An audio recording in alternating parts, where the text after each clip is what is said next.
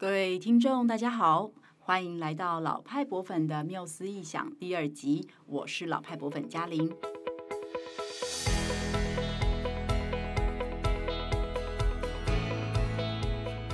我们就在这个节目当中呢，会跟你分享三百多年以来现代博物馆成立的故事。那今天我们要到一个很有名的地方。就是大英博物馆，好，那我们会先跟大家介绍，呃，汉斯·斯隆先生，他是促成这个大英博物馆成立的一个关键人物。接着呢，会聊聊这一间博物馆是怎么样在两百六十二年里面呢，将它的典藏品从八万增加到八百多万件，它有什么样诶幕后的秘辛哈？那今天有一个伙伴来跟我一起聊天，他是老派博粉的永晴。嗨，大家好，我是永晴。在接下来的时间，我会帮大家从嘉玲身上挖到超多大英博物馆精彩的过去。嗯哼，而且我超想知道大英博物馆典藏品的幕后故事。哎，哦，真的吗？为什么？因为我们平常在 Instagram 上面会跟大家分享亚洲艺术啊，嗯，那我还蛮常搜寻大英博物馆典藏网站，嗯，我常觉得天哪，他们怎么这么多别人家的东西？再加上我之前看过《博物馆惊魂夜》第三集。主角一群人呢，就在大英博物馆开启一连串的探险。虽然我没有去过，但是对于这间博物馆其实超级向往，也很想知道我搜寻到的，还有在电影里面出现的文物到底是怎么来的。哦，对，那我先工商广告一下，就是我们的 Instagram 是永晴一手策划的，真的非常有趣，嗯、大家可以去搜寻我们一下，叫做老派博粉的缪斯一下。大家多多追踪。对对对，好，那我们现在回归正传呐、啊，来帮永晴解惑。我们先就进入正题哈。那先就从这个刚刚提到到的关键人物汉斯·斯隆。先生开始聊起。这个男士呢，他在一六六零年的时候出生在北爱尔兰一个非常冷的地方哈。那他从小就是一个很有好奇心的小孩，对于生活周遭的这个花花草草啊都非常有兴趣。后来呢，他就到英国伦敦去读书，他专攻的领域是化学还有植物学，然后他又去法国念了解剖学和医学，最后呢，他竟然是取得物理学的博士学位。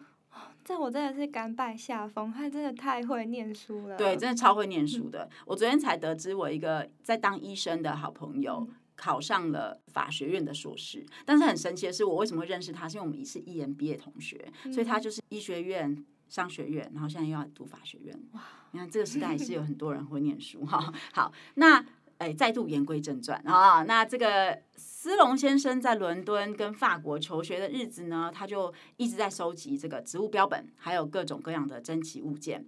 然后在一六八九年，他完成学业回到英国之后呢，还把他的植物标本寄给他的好朋友博物学家约翰雷，然后让他用来编纂这个植物学的书籍。哈，那斯隆他回到伦敦之后呢，就就是自己开了一个诊所，然后这个诊所地段很好，然后他的病人大部分都是中产阶级或者是呃贵族，还有包括国王乔治一世和二世都是他的病人。嗯、你可以想象他的生活其实还蛮丰富的，社交生活也很好，这样子哈。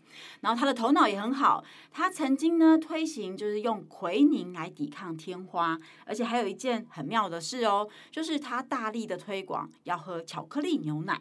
而且他说，他作为一个医生嘛，他也跟大家说，巧克力牛奶可以促进身体健康哦。嗯，这故事我们等下可以再聊一下哈。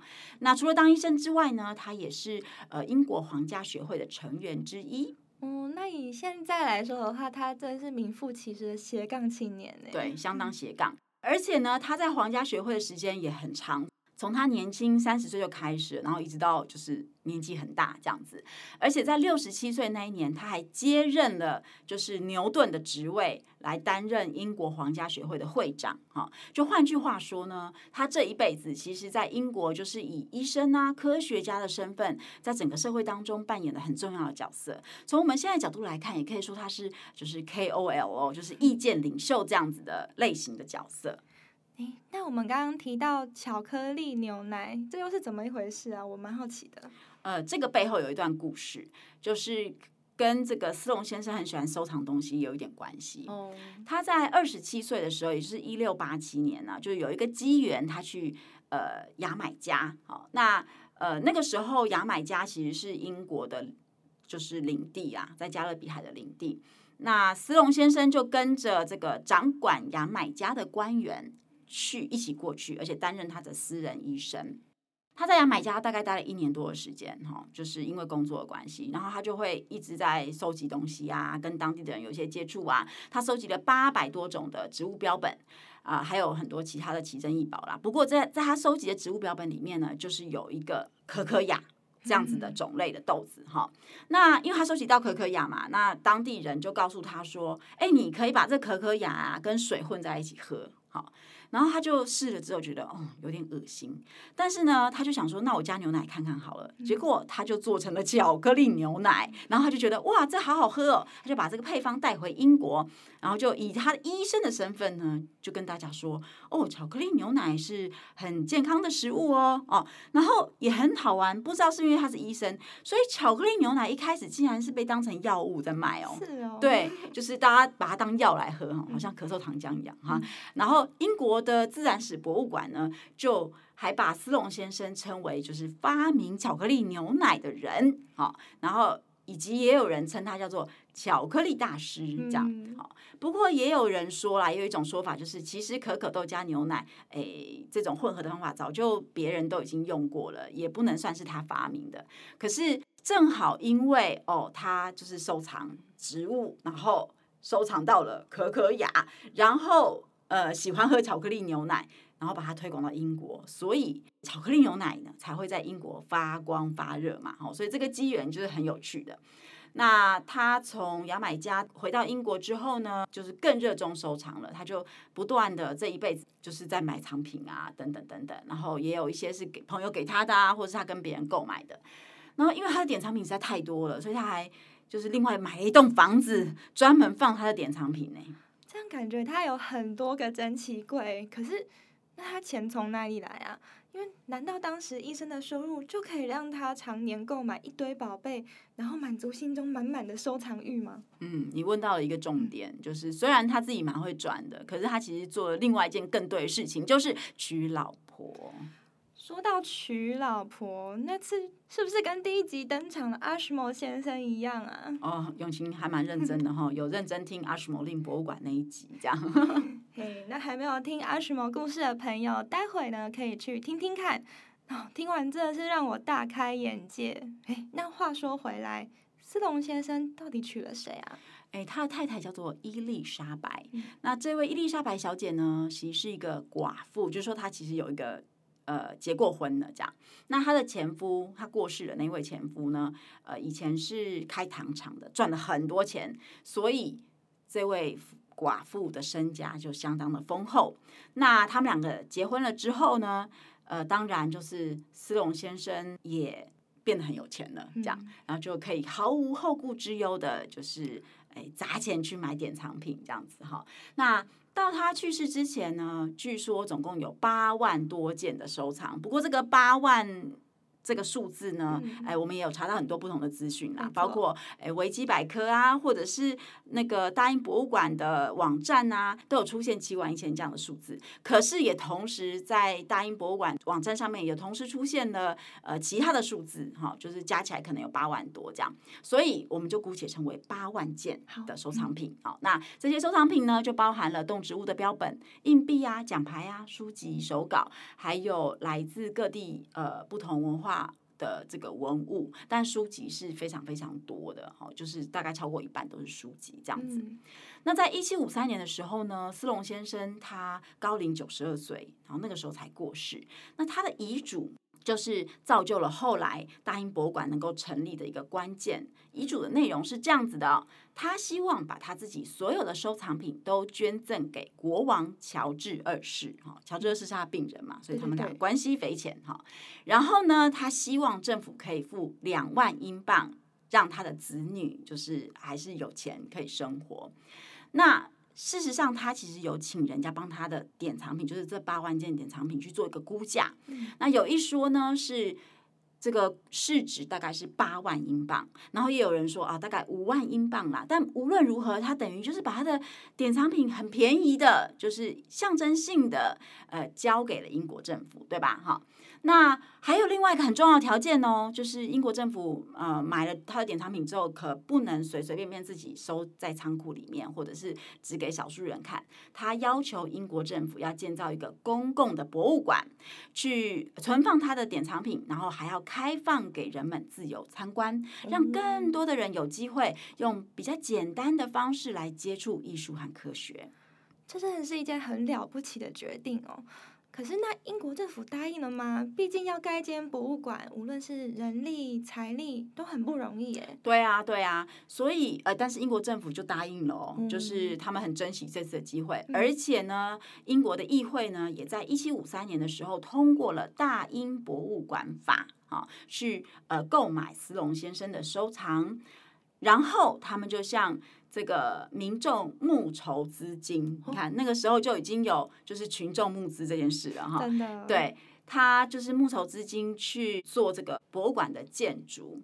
那经过六年的筹划和建设，就在一七五九年的一月十五号，这个大英博物馆就在伦敦的蒙塔古宅邸成立了，也对外开放了。嗯、所以。一月十五号生日的听众朋友们，你们跟大英博物馆一样，都是摩羯座。哈哈。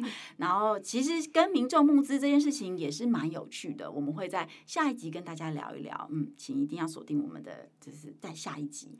呃，不过这里就要先要跟大家说，就是大英博物馆呢，它的成立其实创造了一个世界第一哟。哦，是什么？感觉很厉害。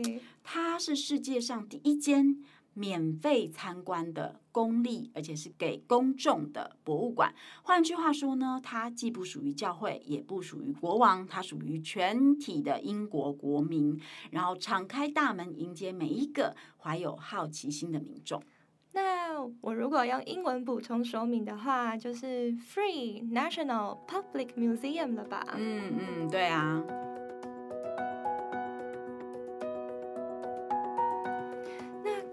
节目一开始，嘉玲提到大英的藏品从八万到八百万，嗯、成长了一百倍。嗯，那他们是怎么办到的啊？嗯，呃，其实当然，大英博物馆它成立之后就开始非常积极的收集典藏品，而且它的典藏政策可以说是 everything from everywhere，嗯、就是。不管从哪里来的，他们都很愿意收藏哈。然后他们收藏的这个管道也是百百种啊。比方说，英国船队呢，在一七七八年探索太平洋上的未知岛屿的时候，就是在航行的过程当中，也收集到很多书籍啊、凹版浮雕等等，就把这些宝物都带回来了嘛，也就交给大英博物馆典藏了。嗯、那当然还有大家都很知道的，他们就是到处去打仗，然后就把别人东西抢过来，也放到大英博物馆里面。哦，打仗，这我知道有一件，就是鼎鼎大名的埃及文物罗塞塔石碑吧？是哦，就是在十八世纪的时候呢，英国跟法国在埃及打仗，然后实力坚强的英国海军就打败了拿破仑的军队，赢得了这一场尼罗河河口战役。那那个时候呢，也有一批就是英国的贵族跟着军队一起到了埃及，这些贵族呢就顺手很顺手 把这个。法国考古队挖掘到的文物都带回了英国，那其中有一件就是你刚刚提到的罗塞塔石碑。其实那个时候啊，这些贵族他们对于埃及的文化历史也不是很了解，他们就看到这些东西，觉得哇，好有异国情调哦，然后就把文物就通通都带回家了。我们出国的时候啊，都会带明信片、马克杯，嗯，但我没有想到那些贵族带回来都是木乃伊雕像。是不是有点太超过了？真的 相当超过哈。然后就是不只是这样子，就是其实大家就是英国人或者英国贵族们对于埃及的这个文化跟文物的热爱，就越来越加温的这个趋势啊。嗯、那尤其是在嗯一八八二年啊，就是英国正式的殖民埃及之后，贵族们就是卯起来买各种的文物啊。那那些文物呢，就在这些贵族的家族里面一代传一代。后来也有一些子孙们就把累积多年的典藏品用捐赠或者卖出的方式呢，给了大英博物馆。那这也是博物馆的，就是藏品数量可以一直不断持续上升的原因之一啊。嗯，那说到殖民，我记得以前历史课本提过，大英帝国侵略或瓜分各个国家的这段历史。哎，想当初我也是花了很多时间去理解日不落帝国呀。不过说回来，这也是大英博物馆能够典藏来自各个文化的文物和作品的原因吧。对啊，对啊，就是就是在十九世纪的时候，就是西方就是有一个殖民扩张运动嘛。那英国其实是扮演了非常重要的角色，因为他们的海军很厉害啊，就是他们的造船的技术非常厉害。那另外一方面也是因为，呃，在工业化革命之后，这些欧洲国家它其实需要更多的原料啊，去呃，就是就是去生产更多的产品，然后生产了更多的产品，它就需要更大的销售市场，有人买它的产品，它才能够赚到钱嘛，对不对？所以这些强国呢，就开始扩张他们的版图，想要在世界各地都插满了他们家的国旗，哈。那这也是为什么英国就是后来会有日不落国的称号了。那一八七七年的时候啊，就是英国政府呢就正式派官员直接治理了印度。哦，你知道，就是印度也曾经是英国的殖民地嘛，所以英文才是他们的官方语言嘛。哈，那其实他治理印度还有另外一个。呃，很强大的企图心，就是他希望印度是他亚洲的基地，然后他从这个基地开始呢，再去扩张到别的地方。其中有一个地方你一定非常熟悉，嗯，哪里？就是中国喽。哦。所以，呃，在大英博物馆八百万件典藏品里面，当然也有很多就是来自中国的典藏品。那其中有一件呢，还被选在这个前一百大的经典文物里。好，所以一定要跟大家介绍一下，叫做《女史箴图》哦。八百万中的前一百是经典中的经典了吧？对，而且这前一百其实很精彩哦。它的前一百其实是。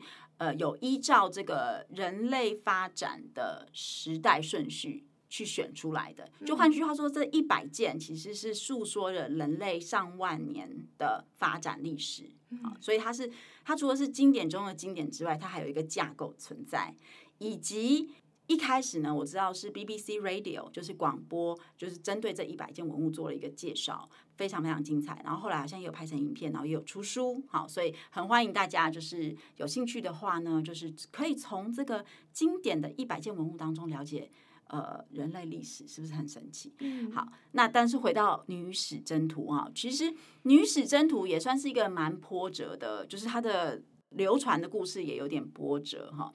哎，首先呢，如果你看到它的话，你会发现它的呃上面盖了超多章的，那应该可以猜到谁是里面就是占比最高的印章王吧？啊，说到盖章，我就想到。乾隆，没错，乾隆光是乾隆就盖了三十七个章。哇，好，那你可以想象，就是因为通常他都是拿出来鉴赏、拿出来把玩的时候，他就会盖一个章嘛，对不对？所以他盖了三十七个，你就可以想象他曾经非常喜欢看《女史箴图》，常常把它拿出来看。这样，那事实上在清朝之前呢，也还有很多别人盖的章，就是包括宋朝人盖的章这样子。所以，《女史箴图》其实是一件很被珍惜、很重要的艺术作品。哦那除了盖章之外，它还有其他故事吗？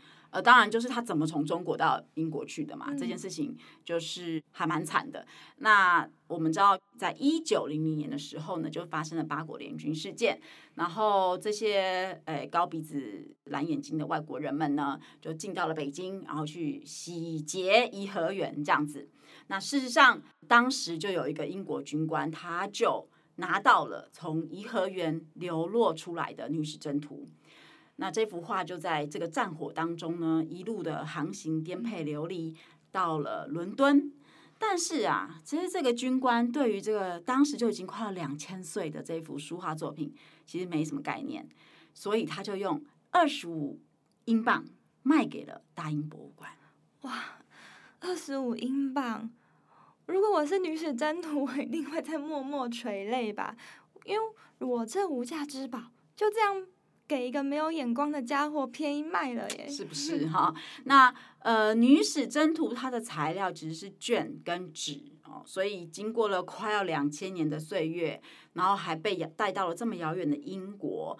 呃，你可以想象，它其实有很多的可能破损啊，或者是失落的部分，嗯、所以它需要很多的修复工作。那大英博物馆也在二零一三年就是完成了修复，不过他们没有把它就是经常的展在外面这样，因为它是怕光的嘛，好，所以呃，他可能就是大部分的时间都是休养生息当中，然后呃，每一年固定的时间才会让他短暂的亮相，是很难得公诸于世的。听嘉玲这么一说，我觉得大英博物馆在这两百六十二年来啊，他们无论透过战争啊、殖民啊，真的从世界各地搜刮到数不清的文物。哎，是啊，是啊，是可以这样子讲啊。不过我们也就是不要讲太多他们的坏话，搞不好以后有做他们案子的机会。好好，那反正无论如何，其实除了就是呃这些抢来的东西之外啊，他也从捐赠啊、购买啊，哈，还有就是透过这个考古挖掘行动，呃，获得了很多就是珍贵的文物啦。其实大英博物馆自己就有考古队嘛，所以他们其实在世界各地就有跟不同的国家去合作，然后去协助就是就是遗址的，就是发掘这样子。比如说呢，在十九世纪的时候，英国的考古学家就在现在伊拉克的地方挖掘了很多亚述文化的遗址。那当时这个外交大使也很希望说，哦，这些。就是一些文物可以回到英国去呃展出这样，所以就跟当地的政府取得了授权，把一些就是挖掘出来的文物运回英国。那但是其实还是有很多东西是留在当地的啦哈。不过换一个角度想，其实，在欧洲啊这样子的博物馆非常非常多，就是坏人不只是大英博物馆一间呐哈，就是曾经。呃，就是有一段时间，因为包括英国、法国、德国，其实都有很多就是这样子类型的博物馆，就是都是跟别人抢来的文物这样子。有一段时间，其实呃，这些被抢夺的国家，嗯，就很想要要回自己的东西哈。比如说希腊，你看希腊也在欧洲嘛，可是因为他们就是一个欧洲比较弱势、比较比较穷的国家，他就一直很想要把雅典卫城的雕像要回去。那大英博物馆也典藏了一件原本位在帕德嫩神庙的这个浮雕，哈，然后当时也是以十九世纪初一个英国的贵族在那边就是花十年把那些浮雕就一块一块这样拆下来，然后运回英国这样，呃，就反正这些要回文物的故事呢，就是吵了很久，然后故事很多，但是总之博物馆就是有一个主张，他们就说呢，哎，这些文物啊。如果留在你们原本的国家，很可能呢、啊，就会因为战争啊，或者是你们根本就不懂得珍惜等等的问题，他们搞不好也就耗损掉，也就不见了。嗯，要不是因为我们把它抢来放在我们的博物馆里，它根本就不会留到今天。哦，那。这样说其实也不是完全错的，因为比如说我们刚刚提到那个希腊雅典卫城的状况，就是曾经有一段时间呢，就是雅典的空气非常非常糟，然后因为他们大部分雕像都是大理石嘛，然后大理石对于这个很脏的污染或者有腐蚀性的空气其实是很敏感的，所以有很多留在卫城没有被带走的这些大理石的东西就被破坏掉了，被。空气污染给破坏掉了，你可以想象吗？嗯、所以大英博物馆就非常正当的说：“你看，要不是因为你那块浮雕放在我这里，哎，它哪能留到今天呢、啊？啊，所以你也不能说它错啊。那所以我觉得这就是一个时代背景之下产生的一种比较特殊的状态，这样子。嗯。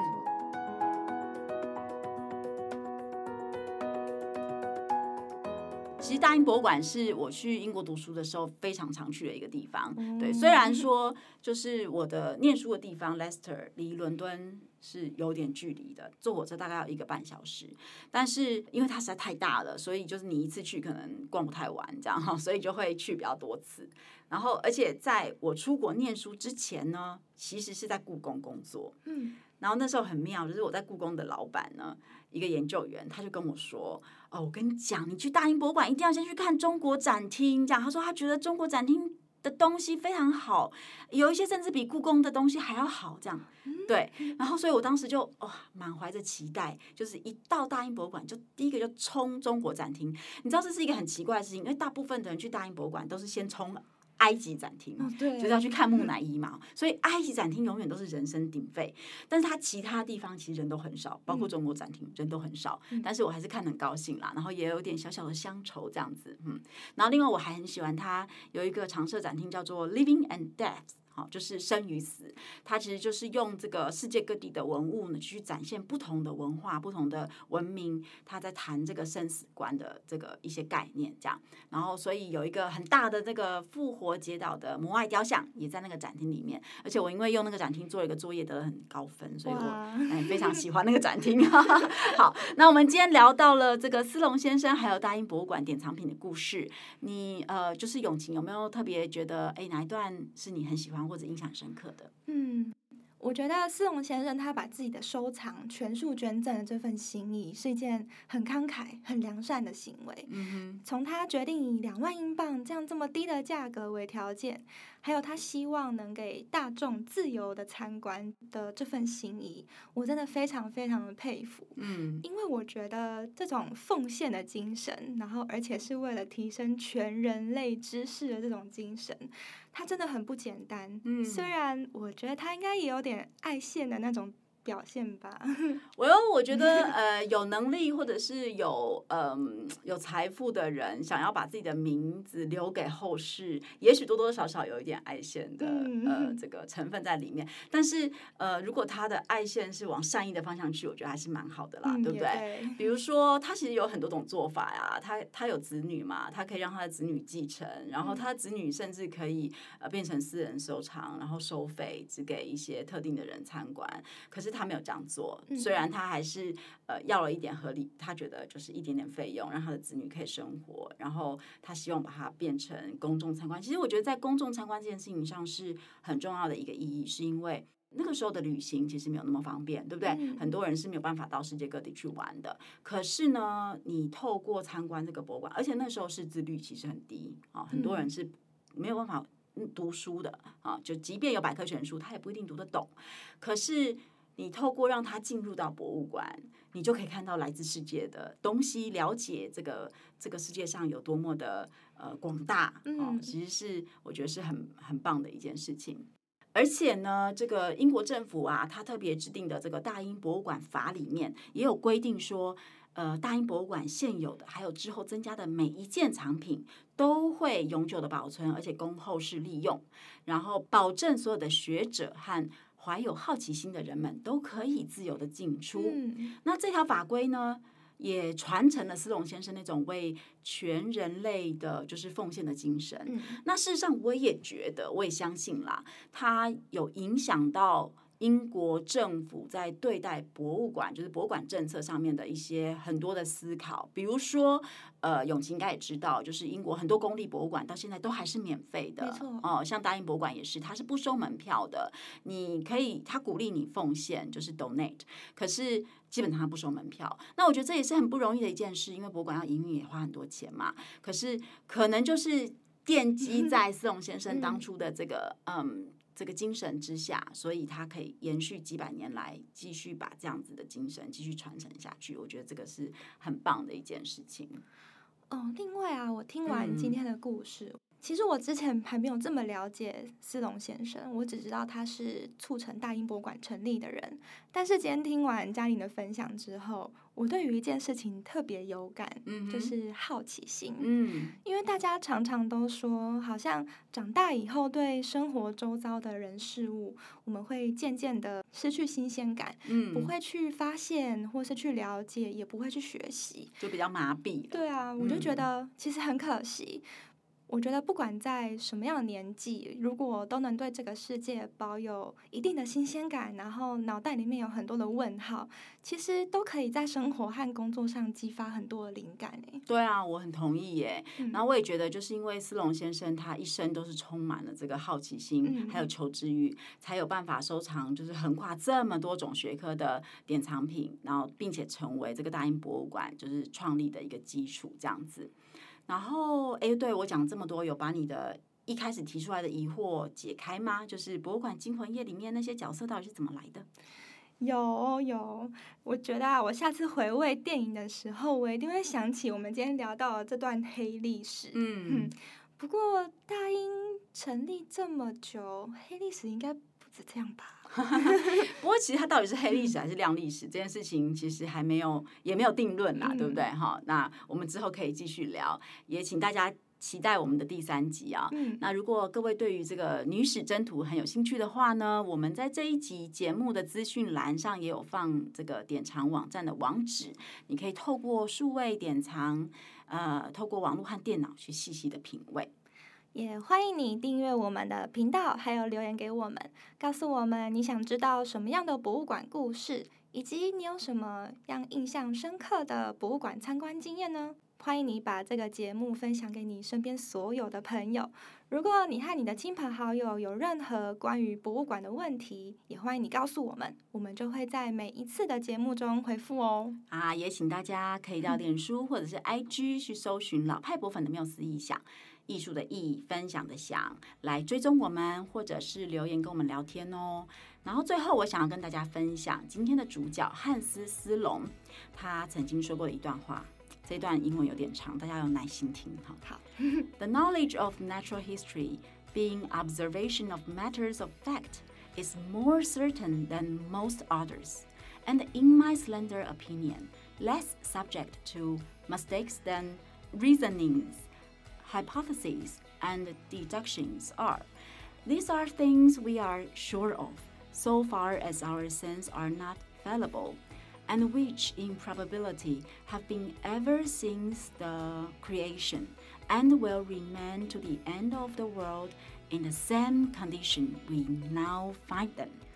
啊，很长。他的意思是说呢。 呃，透过对于事实的观察所研究出来的这个自然世界的发展史啊，是非常非常明确确定的。他认为啊，比起像是推理、假设啊、演绎法这些研究方法，用观察，呃，他犯错的机会是更低的。只要我们的感官是对的，这些事情就非常的真确。